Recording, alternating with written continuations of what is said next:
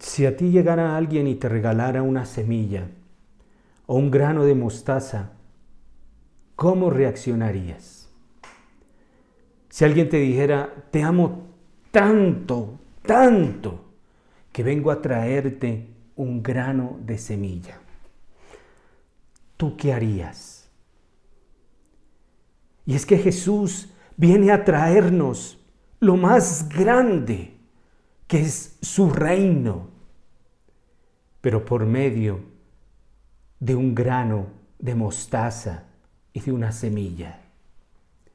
Y esto para algunos puede producir una decepción profunda, la decepción de un Dios que viene a manifestarse en las cosas sencillas y ordinarias la decepción de un Dios que viene a hacerse hombre. Porque no pensemos que a Jesús lo crucificaron por contar historias bonitas. Ah, salió un sembrador y la semilla y el grano de mostaza y ¿a quién crucifican por eso? No. Las parábolas vienen a manifestar algo muy grande.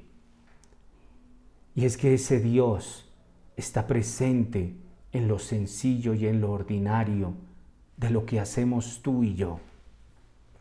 Y esto fue la gran decepción.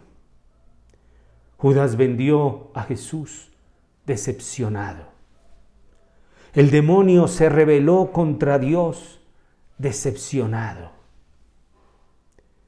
Por eso, cuando te regalen una semilla o un grano de mostaza, te vas a ir decepcionado.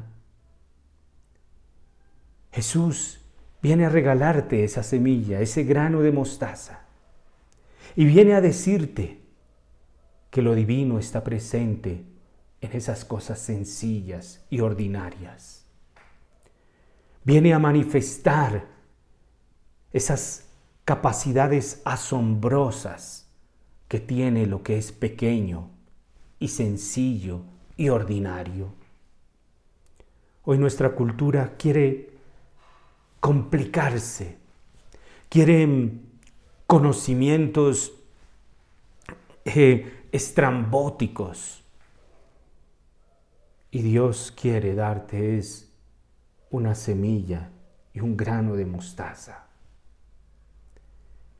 Por eso los cristianos católicos estamos llamados a crecer en esta vida espiritual, profundizando en lo que es pequeño y sencillo.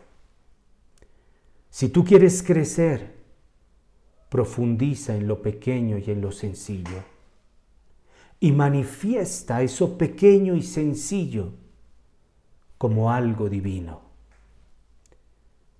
Que si tú regalas un grano de mostaza, una semilla, que el que lo recibe encuentre en ese gesto muy sencillo algo divino. Y así llegará el reino de Dios, la soberanía de Dios por medio de su Hijo Jesucristo en nuestras vidas. Que Dios te bendiga.